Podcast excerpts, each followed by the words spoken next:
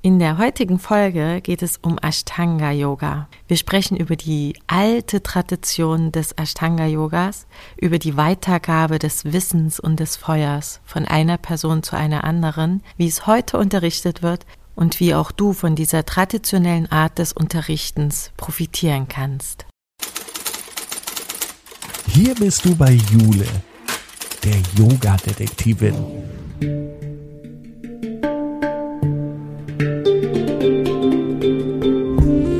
Begibt sich mit dir auf Spurensuche in der Yoga-Welt. Finde dein Yoga.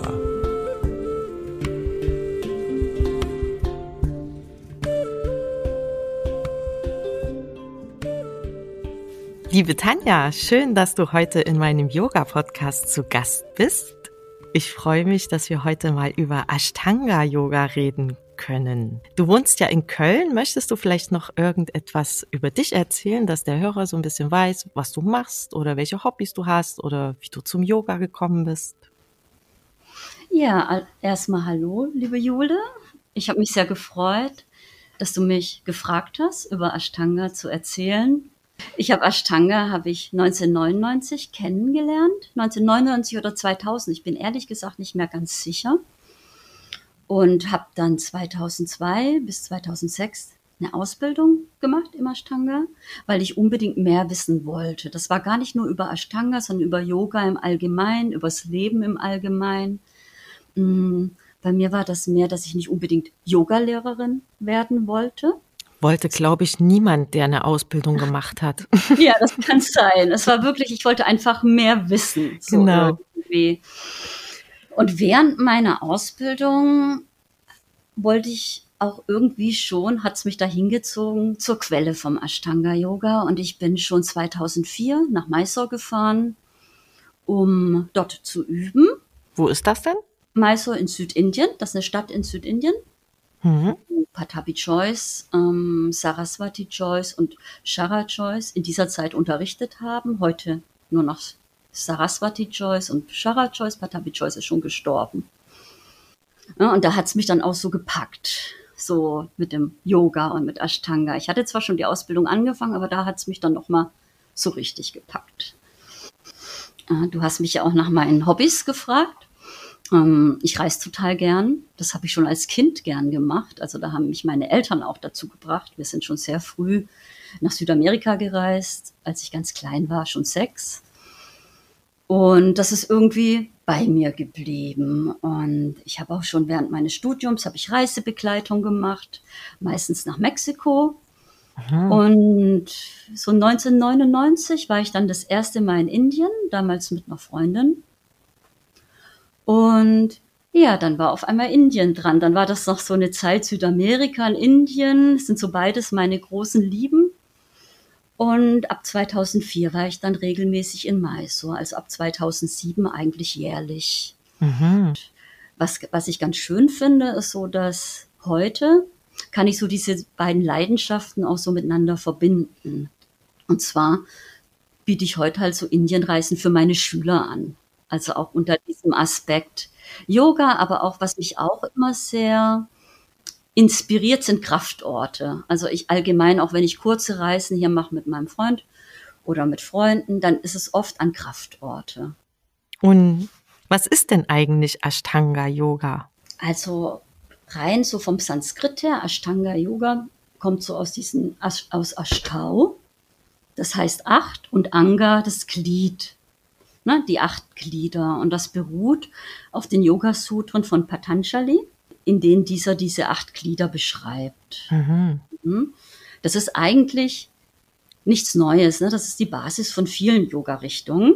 Aber so der Name beruht halt darauf. Was sind denn die acht Glieder dieses ja, Pfades?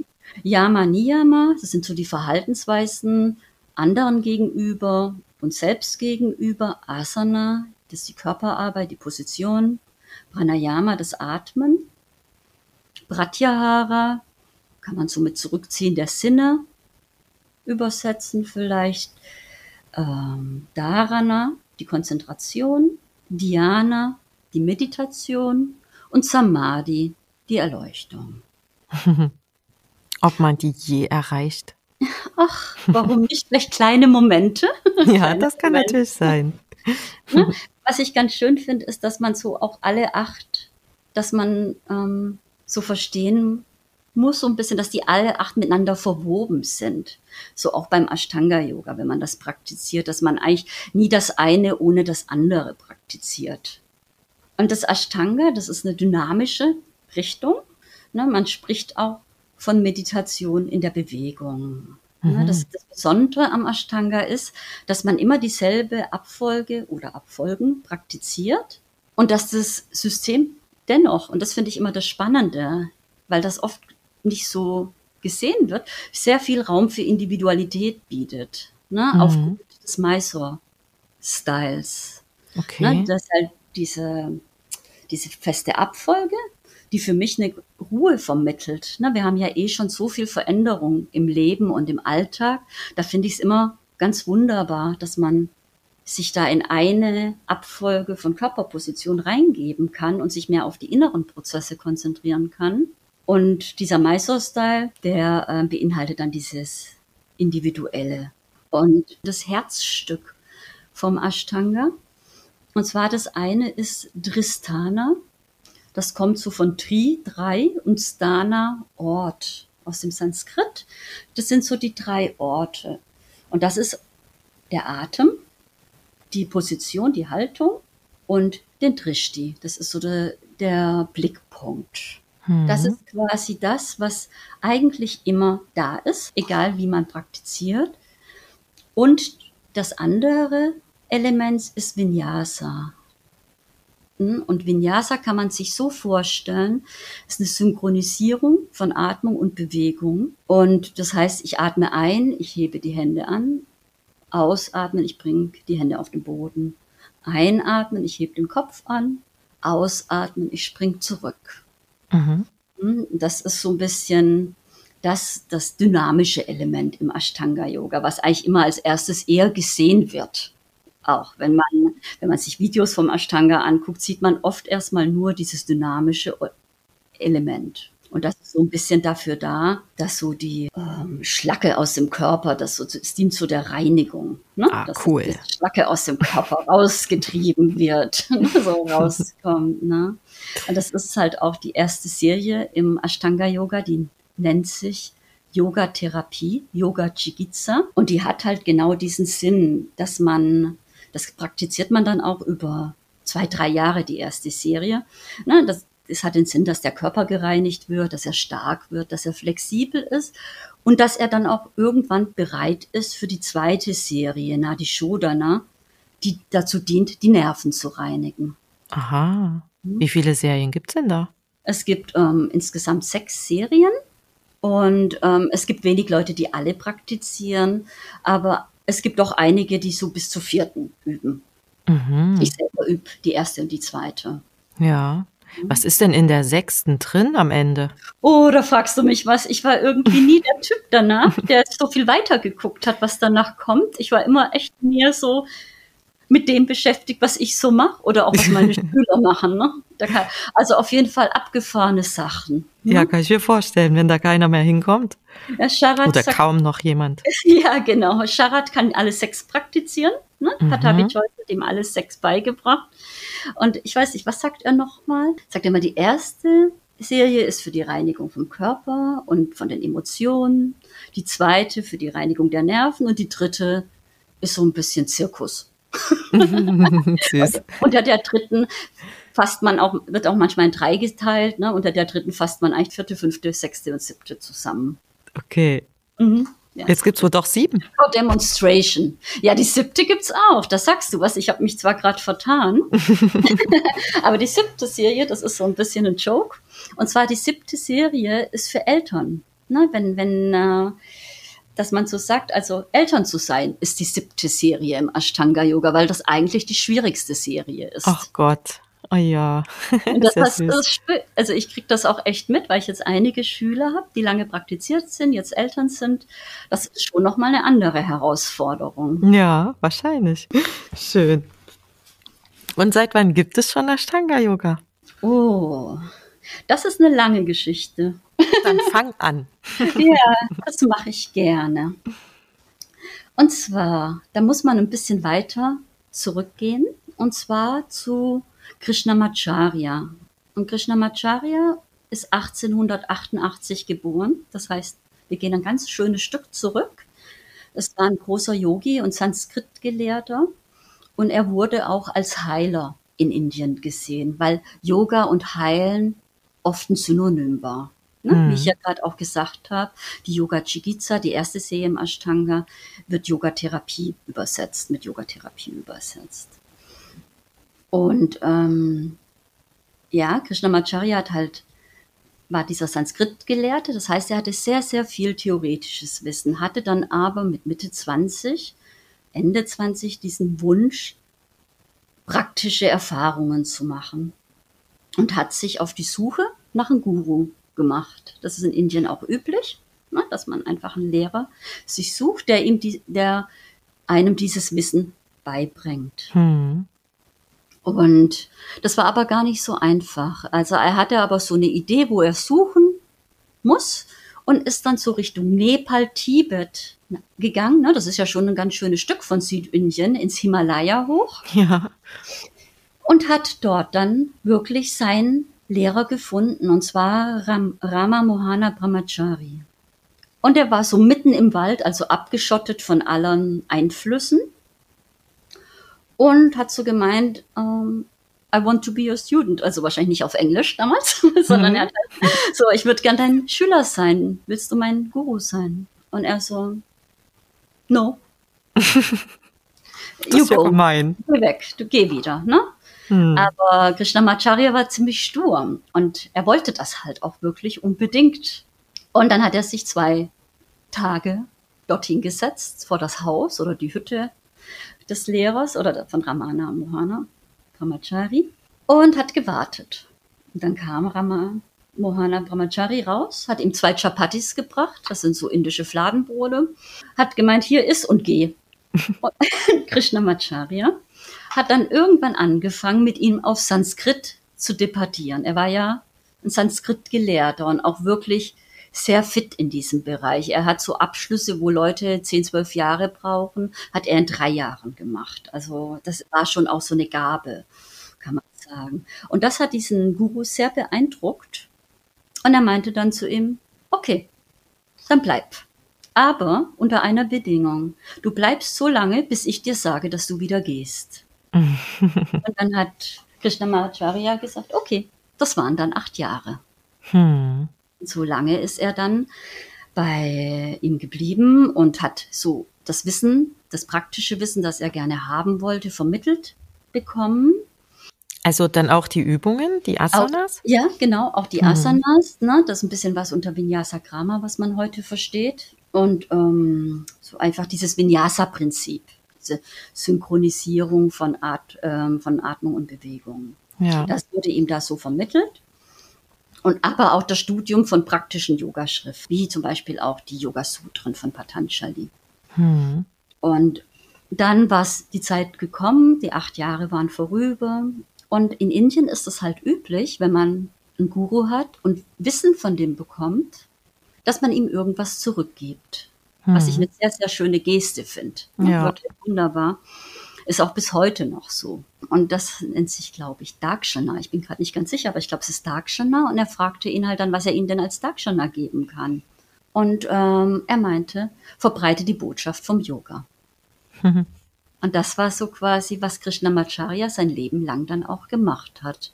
Er ist dann von aus, aus dem Himalaya wieder in Richtung Indien runter und ist auch, weil er, weil es der ähm, Ramana Rama Mohanam Brahmachari hat ihm halt auch von der Yoga Kurunta erzählt. Das ist eine Schrift und die hat Krishnamacharya dann gesucht und hat die wirklich in der Bibliothek von Kalkutta gefunden.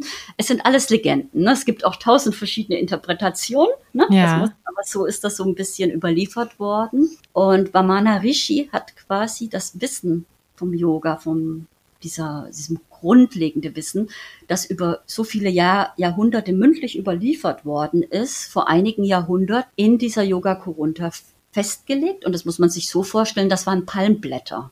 Mhm. Ja, die Die Briten haben sehr, sehr viel zerstört, als sie damals nach Indien sind. Aber so ein bisschen was war halt übrig auf dieser Yoga-Kurunte. Und Krishnamacharya hat da auch quasi die Sachen wiedererkannt, die er von seinem Lehrer gelehrt bekommen hat.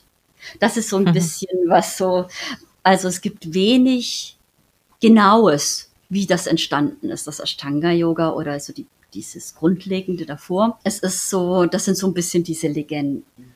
Aber wenn er das in 1880 irgendwann äh, entdeckt hat und, das wurde da schon überliefert und stand schon irgendwo aufgeschrieben, dann ist das ja noch viel, viel älter. Ja, ja, das ist auch so eine, ich glaube schon, dass das sehr, sehr Jahrhundert, also es war irgendwann in den 1888 ist er ja geboren, so muss es in den 1920ern so gewesen sein. Aber auch das ist schon sehr alt. Also ja. da, und das ist, und dieser Vamana Rishi soll das Jahrhunderte davor aufgeschrieben haben. Hm. Und davor wurde es ja schon mündlich überliefert. Ja, also, eben. Es gibt ja auch so ähm, Aussagen, dass Yoga schon 4000 Jahre alt sein soll. Ja, kann gut sein, oder? Vielleicht ist Ashtanga auch bloß eine Entwicklung aus den ersten Zügen. Ganz sicher. Ich glaube alles. Also ich glaube, das Leben verändert sich ja ständig. Und auch wie das Ashtanga heute praktiziert hat, ist aus einer Entwicklung entstanden. Ja. Mhm. Aber solange es wirkt, ist es doch eine sehr gute Entwicklung. Ja, oder? auf jeden Fall. Ja, ja. Es wird sich immer dem Leben angepasst, um das Leben weiterzuführen. Ne? Ja, genau. Schön. Genau. Und Krishna Macharya ist dann los, habe ich ja gerade auch schon gesagt, ne, ist nach Indien, nach Südindien und hat die Botschaft vom Yoga verbreitet. Und zwar ist er immer so ein, zwei Jahre, ist er in Dörfern geblieben oder in kleinen Städten, hat Yoga-Demonstrations gemacht, hat Leute unterrichtet und ist dann weitergezogen. Bis dies alle konnten. Ja, so ungefähr. Auf jeden Fall er hat den Samen gesetzt, würde ich vielleicht sagen. Ne? Und an dieser Stelle kommt Patabi Choice ins Spiel. Ne? Mhm. Weil Krishnamacharya hat, so, hat zwei Jahre in Hassan halt gemacht. Und Hassan liegt in der Nähe von Mysore. Und Patabi Joyce, der Gründer vom Ashtanga Yoga, so wie wir es heute kennen, stammt aus der Nähe von Hassan. Ne? Sein Dorf, er kommt aus einer Familie von Astrologen, ähm, ist so fünf Kilometer entfernt von Hassan. Seine Familie haben Landwirtschaft betrieben aber Patabi Joyce hat sich immer, wollte schon immer lernen. Das war immer, es war schon in ihm irgendwie drin. Und deswegen war der auch in Hassan, weil da war seine Schule. Und da ist er jeden Morgen von diesem Dorf aus hingelaufen, um zu lernen. Dann hat irgendein Freunde, Freunde haben gesagt, oh, heute ist eine Yoga-Demonstration, willst du mitkommen? Oh, hat er natürlich gemacht, ist mitgegangen. Und so hat er Krishnamacharya kennengelernt. Und er war so beeindruckt dass er ab da jeden Morgen eine Stunde früher aufgestanden ist, um vorher in Hassan zu sein, um mit Krishna, Krishnamacharya zu üben. Man muss dazu sagen, Patabi Joyce war erst zwölf Jahre alt. Nach zwei Jahren ist Krishnamacharya weitergezogen. Ähm, Patabi Joyce hatte so in der Zeit die Einweihung zum Brahmanen und er hat zu dieser Feier hat er ein paar Rupees geschenkt bekommen. Und das finde ich eigentlich spannend. Er hatte dieses bisschen Geld was er dann hatte, hat er dazu genutzt, von zu Hause abzuhauen. Ohne seinen Eltern Bescheid zu geben, ist er auch nicht vom Bahnhof seiner Heimatstadt, weil da kannten ihn ja alle, ist er quasi 20 Kilometer weiter weggelaufen und hat von dort, da war er 13 oder 14, den Zug nach Mysore genommen. Mhm. Und ähm, für Brahmanen-Jungs gab es halt eine Schule, wo man umsonst studieren konnte. Er war sehr arm, es war keine einfache Zeit. Es war total üblich, dass man da halt auch sich sein Essen erbettelt hat. Das ist auch heute noch üblich, die Sadhus, das ist eine ganz übliche Tradition, dass man quasi an die Haustür kommt, um, um Essen fragen zu können, was ich eine sehr schöne Sache auch finde. Ne? Und dem wird dann auch immer gegeben? Ja, hm. in der Regel schon, ja. Mhm.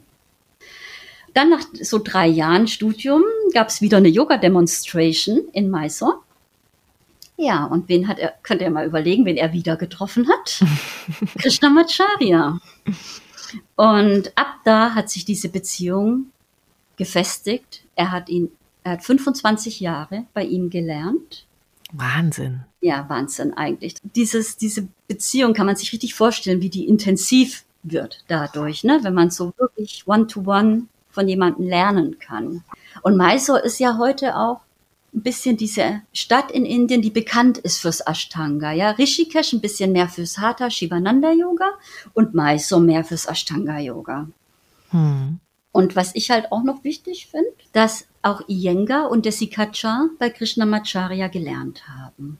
Also da haben sich dann auch andere Stile draus entwickelt. Genau. Und zwar hat sich das Iyengar-Yoga, das Vini-Yoga und das Ashtanga-Yoga haben sich durch Krishnamacharya entwickelt.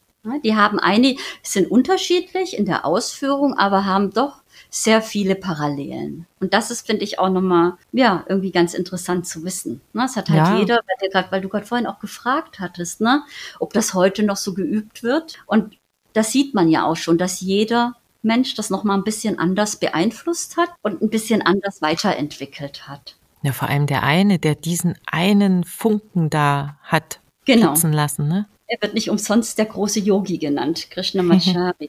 Und was ich auch spannend finde, dass er auch eine Frau unterrichtet hat, was in der Zeit noch total unüblich war. Was, was so lustig ist, weil heute praktizieren es ja mehr Frauen als Männer.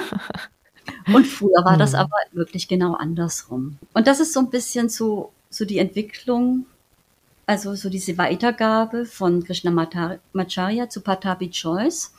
Und die hatten beide halt auch ein wahnsinniges Glück, weil der Maharaja, so der König von Mysore, war sehr angetan dem Yoga gegenüber. Und er hat das gefördert. Und dadurch hat sich das auch so verbreitet. Und er wurde auch sehr krank in der Zeit, der Maharaja, und ähm, hat Krishnamacharya zu sich geholt, um seine Krankheit mit Yoga zu heilen. Diese unglaubliche Offenheit auch, finde ich. Ja. Sehr beeindruckend. Und hat es geklappt? Ja, hat geklappt. Ach. Und er hat das auch weiter, dann immer weiter gefördert und hat auch Patabi Joyce morgens um vier zu sich holen lassen, um Yoga-Unterricht zu bekommen. Also es war wirklich Sonst so. hatte der wohl keine Zeit am Tag. ja, wahrscheinlich. Ja, das ist in Indien aber ganz üblich mit dieser frühen Praxis, weil es einfach später auch zu heiß ist. Ach so, ja gut, das macht Sinn. Ja, also einerseits sagt man, dass es ja auch eine spezielle Energie morgens ist, wenn die Sonne aufgeht und auch abends, wenn die Sonne untergeht, aber auch, weil es zu heiß wird später. Um, Patabi Choice hat dann, so hat dann in dem Sanskrit College, wo er gelernt hat und später auch gelehrt hat, hat er dann auch Yoga unterrichtet. Und irgendwann hat er das Ashtanga Yoga Research Institute gegründet. Das war so eine kleine ein kleines Haus, kleine Räume, kann man sich wie so Therapieräume vorstellen. Und das kann man heute auch noch besuchen in Mysore. Und was ich sehr spannend finde, ist, dass dort wohnt heute Lakshmis. Und Lakshmis ist quasi der, gibt die Chanting-Kurse, die Philosophie-Kurse, die Sanskrit-Kurse heute in der Schala von Sharat Joyce. Mhm. So wie, es, wie sich alles wieder, wie alles ja. zusammenhängt, so ein bisschen. Ne? Und Ashtanga ist ja im Westen bekannt geworden, weil André von Lisbeth ist 1964 nach Mysore gereist und hat bei Patapi Joyce an die Tür geklopft und gefragt, ob er ihn unterrichtet. Also ich glaube, so viel ich weiß, ist André von Lisbeth hat sich verschiedene Sachen in Indien angeguckt und hat das später in einem Buch zusammengefasst. Und da hat er Patapi Joyce erwähnt. Dadurch sind Amerikaner oder Westler auch auf ihn aufmerksam geworden. Und ab 1970 hat dann so ein bisschen der Boom angefangen, nach Mysore zu reisen. Da kamen dann die ersten, ähm, ja, am, am Nancy Gilgoff, David Williams sind so eine der ersten heute noch bekannten Lehrer, die damals bei Patapi Choice geübt haben. Und zwar in diesen kleinen Räumlichkeiten. Später hat er ein bisschen angebaut, da waren dann für zwölf Leute Platz, aber da waren ja irgendwann 100. Ne? Die mussten dann alle warten, bis sie dran kamen. Ei, da konnten die aber auch nicht alle morgens dann üben. Ja, ich weiß, ich habe sehr früh angefangen, aber das ist eigentlich echt, wie es noch vor ein paar Jahren war, weil Patabi Choice hat dann, ist dann in einen anderen Stadtteil umgesiedelt, hat eine größere Schala gebaut und hat dann dort unterrichtet und seine Tochter Saraswati Choice hat mit ihm unterrichtet und auch Shara Choice, also den ich heute als meinen Lehrer betrachte, hat ihn dann ab, ab dem Alter von 19, 20 Jahren, hat er ihn mit unterstützt und hat auch später so quasi sein Erbe übernommen. Hm. Mhm. Und das ist so ein bisschen die Schule in Mysore. Da war das halt irgendwann auch so. Es waren immer mehr Leute da, mittlerweile nicht mehr nur aus Amerika, sondern wirklich aus der ganzen Welt. Und es wurde wirklich morgens bestimmt sieben Stunden am Stück unterrichtet, weil so viel Anfrage war. Wahnsinn. Ja, es ist, es ist Wahnsinn. Und dazu habe ich auch so eine kleine Anekdote. Und zwar, ich bin ja 2004 das erste Mal in Mysore gewesen. Da hatte ich auch noch das Glück, mit Patabi Joyce zu üben und auch mit seiner Tochter Saraswati, die eine sehr schöne Energie mit in die Schala bringt, so ein bisschen diesen weiblichen Touch. Und Sharat, der in der Zeit noch recht jung war. Die haben alle drei zusammen unterrichtet. Und das hat mich ja sehr inspiriert, dass ich 2007 wieder nach Mysore gefahren bin. Und damals war das noch so üblich, man hat einen Brief geschrieben und ist hingefahren und das war's. Aber das war dann die Zeit, wo die Schale auf einmal so voll war. Und dann meinte bei der Registrierung, so, da saß halt Patabi Joyce und Shara Joyce, ja, yeah, Shala is full. Und ich so, but I came from Germany. Dann meinte Sharat so, you practice with me. Und ich noch so, oh no, I want with Guruchi. so voll viel Ego. Und dann, er meinte nur, same, same. No difference. Und das war wirklich für mich, heute würde ich sagen, das totale Glück, weil Sharat hat in den Räumen gegenüber, später ein bisschen weiter entfernt, hat er unterrichtet, nachdem er ähm, Patapi Joyce geholfen hat. Und wir waren eine Gruppe von circa 40 Leuten gleichzeitig. Das ist der pure Luxus, wenn man das so mit heute vergleicht, wo heute unterrichtet Sharat sieben Stunden am Stück. Hm. Und es sind immer mindestens 80 Leute gleichzeitig im Raum. Wahnsinn. Mhm. Also so diese Entwicklung, auch diese rasante Entwicklung vom Ashtanga Yoga, das ist hm. schon enorm. Wird Und man da noch gesehen einzeln? Also ich merke halt so, ich, ich freue mich, dass Sharat mich kennt. Ich glaube, das hat aber auch echt damit zu tun, mit dieser Begegnung 2004 und 2007, dass ich, dass wir so im Kleinen zusammengearbeitet haben und mir, mir ging es in der Zeit auch nicht so gut von meinem zweiten Mysore-Trip. Da war ich, da bin ich davor ein bisschen zusammengebrochen, war krank hm. und habe mich dann trotzdem nach Mysore aufgemacht. Und das habe ich ihm auch gesagt. Und er meint, you come and you practice. It mhm. will be better. Und genau so, und so war es. Das hat mir so viel Vertrauen gegeben und so viel einfach Schritt für Schritt. Mhm. Und das hat wirklich danach war alles bei mir wieder sortiert, würde ich sagen. Und dann konnte ich weiter üben. Also es waren wirklich zwei wirklich heilsame Monate damals in Mysore. Und da bin ich heute noch so dankbar. Mhm. Und auch zu deiner Frage, ob man gesehen wird. Also ich frage mich manchmal, wie viel Kapazitäten dieser Mann hat und wie viel er sich wirklich merken kann. Es ist unglaublich. Ich glaube nicht, dass er jeden erkennt, aber auf jeden Fall Leute, die öfters kommen, auf jeden Fall. Und ich finde es auch sehr schön, weil Sharat hat also eigentlich schon Patabi Choice. Das wurde schon von Westlern initiiert, weil man irgendwie ja auch einen Schein braucht, um im Westen zu unterrichten. Gab es irgendwann das System von Autorisierungen. Und dann haben Leute, die öfters da waren und auch die erste Serie gemacht haben. Und ich denke, da gab es noch andere Aspekte. Die haben, wurden dann irgendwann von Sharat gefragt, ob sie, also, dass sie zu ihm kommen sollen. Und die haben dann diese Autorisierung bekommen. Und das hat so ein bisschen den Sinn, dass das System traditionell weitergegeben werden kann, nicht so verbessert. Ja.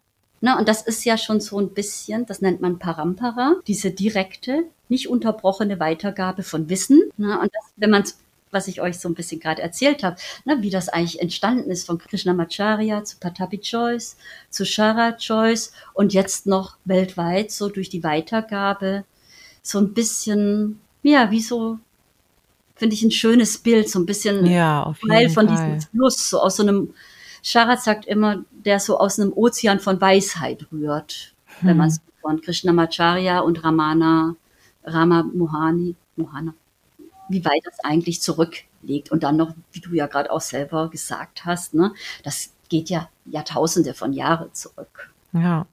Schön, wenn man darüber nachdenkt, hä? Das ist, also ich bin total, ähm, ich weiß nicht, ich bin wirklich so froh und dankbar, dass ich so diese Linie hinter mir habe, Sharat hinter mir habe, wenn man das so sagen kann. Für mich war das ähm, nie ausschlaggebend, nach Mysore zu fahren. Ne? Es gab immer ganz viele Leute, die wirklich nur wegen der Autorisierung gefahren sind, weil es einfach schon was ausmacht im Westen, ob man die Autorisierung hat oder nicht. Aber für mich war es immer, ich habe immer gemerkt, oh, es tut mir gut, das ist wichtig für mich. Hm. Dann erzählt uns doch vielleicht jetzt mal was zu den Stunden. Was möchtest du denn wissen, Jule? Na, zum Beispiel. ähm, gibt es ein äh, Lebenskonzept, was man mit Ashtanga verbindet? Weil ich mir jetzt vorstellen kann, wenn man immer morgens praktiziert, muss man ja seinen ganzen Alltag sicherlich ein bisschen anders einrichten. Ja, das ist, glaube ich, schon so. ähm, na, es gibt natürlich auch die Möglichkeit, Ashtanga auch abends zu praktizieren. Ähm, traditionell macht man es aber morgens, und das habe ich ja gerade vorhin schon ein bisschen erwähnt, einerseits, weil so die Zeit um den Sonnenaufgang eine starke Zeit ist, was im Westen manchmal ein bisschen schwierig ist, weil wir so unterschiedliche Jahreszeiten haben. Ja, im Winter geht's. ja, kommt drauf an, da geht man raus und es ist immer noch dunkel. Na, weil zum Sonnenaufgang kann man ja dann um acht Mal so anfangen. Ja, ja, da bin ich schon meistens fertig. ja. Genau, ne, das Schöne an diesem frühen ist, dass der Geist noch so unverbraucht ist. Abends ist der Geist schon ein bisschen verbrauchter. Da ist, hat das Ashtanga einen anderen Effekt. Und zwar ist es ein bisschen, dass den Alltag abstrampelt. Während morgens mit so einem, kommt man mit einem ganz anderen Geist, manchmal auch einem müden Geist natürlich, auf die Matte aber doch unverbraucht. Das ist so ein Teil vom Ashtanga oder so wie ich es auch unterrichte oder sehr unterstütze, wenn man halt morgens übt. Und ähm, wenn man länger übt, ist es halt auch so, dass man sechs Tage die Woche übt und samstags oder sonntags pausiert. Am Anfang ist es oft so, dass, dass ich Leuten so empfehle, fang mit drei Tagen die Woche an, mach das lieber regelmäßig als drei Wochen, sechs Tage und dann nichts mehr. Ne? Ja. Dass ich das so langsam aufbauen kann. Und dann übt man auch nicht an Mondays. Das kommt so ein bisschen de, aus der Hindu-Tradition, aber auch aus vielen alten Volkstraditionen hat der Mond ja eine wichtige Bedeutung. An Voll- und Neumond übt man nicht. Das heißt, zweimal sind es dann auch fünf Tage, sind es auch fünf Tage Wochen. Ein bisschen. Mhm, hat man ein bisschen frei. Genau. Und aber eigentlich ist ganz lustig, wenn man Leute hat, die nur einmal die Woche üben, die sagen dann, oh, ist jetzt schon wieder Moonday. Aber alle Leute, die regelmäßig üben, die wissen den Moonday zu schätzen. Ja, das kann ich mir vorstellen. Wie lange geht so eine Stunde? Das ist sehr unterschiedlich. Ich habe dir ja gerade vorhin schon ein bisschen von diesem Mysore-Style erzählt. Und das ist auch die Art, wie ich unterrichte. Ne? Das traditionelle Unterrichten besteht aus vier bis fünfmal die Woche Mysore und ein bis zweimal die Woche eine angesagte Klasse. Ah, Während die angesagte Klasse für die Leute ist, die die Abfolge schon beherrschen. Na, da kann nicht jeder mitmachen. In, in der, der angesagten Klasse kann nicht jeder mitmachen. Nee, das ist eigentlich, das ist lustig, weil in vielen Yoga-Richtungen ist das Angesagte für Anfänger. Genau. Aber im Ashtanga-Yoga, wenn man es traditionell unterrichtet, startet man in einer Mysore-Klasse. Und eine Mysore-Klasse hat diesen Vorteil, dass du in deinem ganz eigenen Rhythmus Yoga machen kannst. Und es kann auch jeder mitmachen. Ich hatte wirklich Altersspanne von zehn Jahren war mein jüngster und 88 meine älteste. Hm. Der Durchschnitt ist so zwischen 20 und 60 Jahren. Hm. Aber jeder Mensch hat ja andere Themen. Ne? Der eine kann sich nicht so gut konzentrieren, der andere ist eher steifer, der andere ist hyperflexibel. Dann gibt's Leute mit chronischen Schmerzen. Ne? Das ist auch ja. jemanden, der eine OP hatte. Das heißt, man arbeitet mit jedem Menschen komplett anders. Die Serie, die so festgelegt ist, ist immer die Orientierung. Ne? Das ist der rote Faden. Hm. Aber die Arbeit ist quasi Schritt für Schritt, jeder für sich mit meiner Unterstützung und mit Unterstützung der Gruppe. Hm. Und jeder ist dann auch so ein bisschen woanders wahrscheinlich dann. Mhm. Und jeder kann, weil du fragst, wie lange eine Stunde geht, das ist ja. individuell. Man kann kommen und gehen, wann man will. Das ist so in einem bestimmten Zeitrahmen natürlich. Mhm. Und auch wenn man jetzt sechs Tage macht, ne, wenn man seine volle Praxis macht, irgendwann sind das so eineinhalb Stunden. Mhm. Aber wenn man einen Einsteiger zum Beispiel, ist es meistens 45 bis 60 Minuten. Dem, dem zeige ich dann einen Sonnengruß, den wiederholt er. Es basiert viel auf Wiederholung, das System. Mhm. Und zwar damit Körper und Geist synchron sind. Na, das ist anders als in so einer angesagten Klasse, wo ich meines Erachtens ist es manchmal so, dass den Körpern und Geistern zu viel zugemutet wird auf einmal. Aber das ist natürlich auch je nach Typ, wer, wer sich so einfindet in so einer Klasse. Aber wenn ich jetzt zum Beispiel eine 88-Jährige habe oder jemand, der eine Krankheit hat, dann ist ein langsames Rangehen natürlich ähm, ratsamer. Ratsamer, ja. Und natürlich arbeite ich mit einer, mit einer fitten 20-Jährigen anders als mit jemandem, der vielleicht Anfang 50 und in der Menopause ist. Ne? Das sind ja. ganz andere Voraussetzungen. Und trotzdem ist es Ashtanga-Yoga und ist es diese Linie. Hm. Toll. Also kann wirklich jeder kommen, der, egal was er hat, egal wie alt er ist, egal wie er sich fühlt. Genau. Und selbst manchmal auch Leute, die, ich hatte Leute, die haben einen Gips gehabt und waren da. Ne? Es reduziert sich dann vielleicht manchmal aufs Atmen oder auf ganz minimale Bewegungen. Hm. Ne? Wo, wo man vielleicht erstmal vom Äußeren das, die Abfolge nicht erkennt. Aber dieses, was ich am Anfang erwähnt habe, das Herzstück, das Tristana, die Atmung, die Position hm. und der Blickpunkt, das kann man immer machen. Bis ins hohe Alter kann man sich kaum vorstellen, dass das dann quasi in Anführungsstrichen Yoga ist. Ne? Es wird ja, also man verbindet mit Yoga ja wirklich immer andere Dinge eher. Ja, aber das ist auch oft das Bild, das wir hier im Westen von Yoga ja, ja. haben. Ne? Mhm. Also eigentlich für mich ist Yoga Atmen. Und das ist, das Ashtanga ist ja auch oft, mh, mm, es wird ja oft so als sehr körperorientiert ja, gesehen. Ne? Genau, das meine ich. Sharat sagt immer, it is not only a physical practice. Ja, und das ist auch das ist so meine Erfahrung. Das Wichtigste ist das Atmen. Und dieses, wenn man das Ashtanga nur vom Körperlichen hier sieht, dann hat es sehr viel Yang, es ist sehr energetisch. Ne? Es, äh, es kann viel kraftvoll ist es auch. Ne? Und der Atem ist ein bisschen das Yin-Element. Ne? Natürlich ist es auch ein ausbalanciertes System, wie jedes Yoga-System. Aber je nachdem, wie man es übt, und wenn jemand natürlich sehr perfektionistisch ist oder sehr pushy ist, für den ist erstmal vielleicht die Verletzungsgefahr höher, weil er sich so an seine Grenzen bringt. Aber das ist dann mehr der Charakter und nicht das System. Ja. Kannst du das so mhm. nachvollziehen, wie ich es meine? Ja, auf jeden Fall. Mhm. So also man kennt, also viele Leute, also ich kenne ja in meinen Stunden dann auch übereifrige Menschen manchmal, ne? Die man vielleicht etwas bremsen möchte. Genau, oder halt einfach mhm. einen anderen Aspekt vermitteln möchte, damit ja. so, damit noch eine andere Qualität in ihr, ihre Praxis oder halt auch in ja. ihr Leben kommen kann. Das ist halt, für mich ist das Yoga auch so eine, oder das Ashtanga allgemein eine Metapher fürs Leben. Ne, weil mhm. je länger man, man so praktiziert, zeigt sich alles. Ne? Alles kommt hoch. Der ganze Schmotter, die ganzen Emotionen, ne? auch die Schmerzen teilweise. Aber man entwickelt halt gleichzeitig auch ein gutes Vertrauen und eine innere Stärke, mit dem zu sein, was halt mhm. ist. Ne, man, das heißt nicht, dass man aushält. Man ist nur ein bisschen mehr mit den Dingen. Ne? Mhm. Mit den Emotionen, den Schmerzen und auch mit dieser Erkenntnis, dass das halt auch nicht für immer ist. Das entwickelt halt auch, dadurch entwickelt sich halt auch das Vertrauen. Ja, das mhm. hast du schön gesagt. Mhm. mhm. Ist so irgendwie so ein bisschen zufrieden zu schließen mit dem Ganzen. Mhm.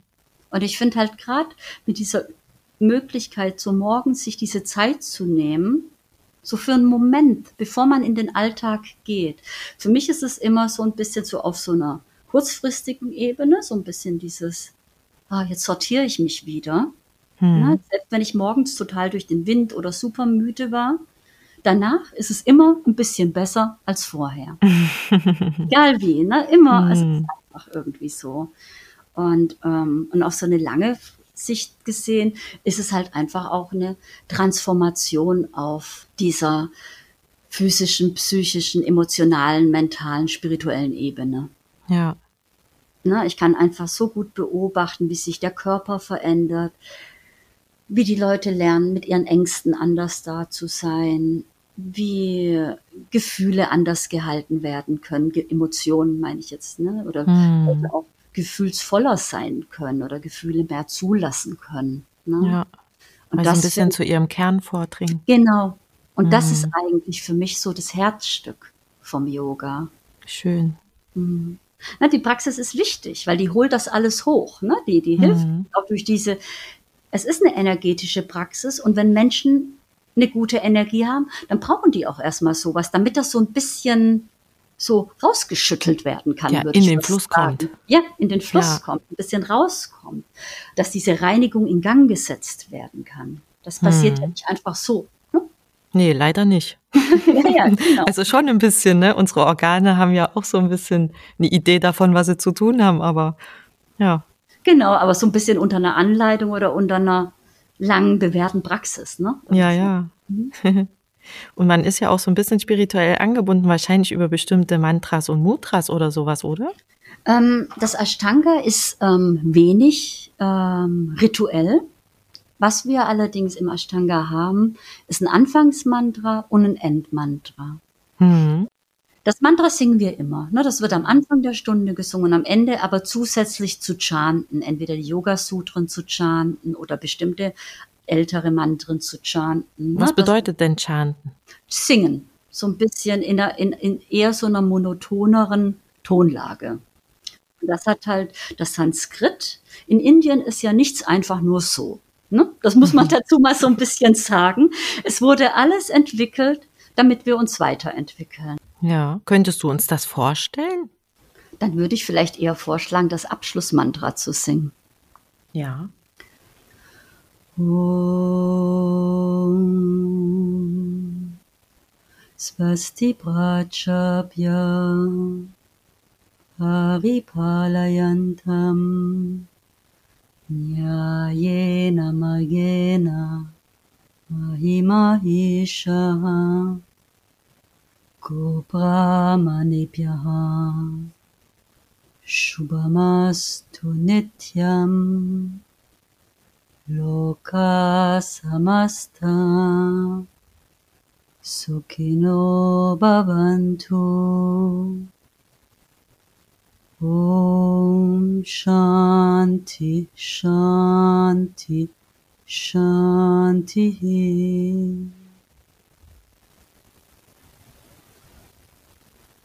Schön, dass du da warst, liebe Tanja.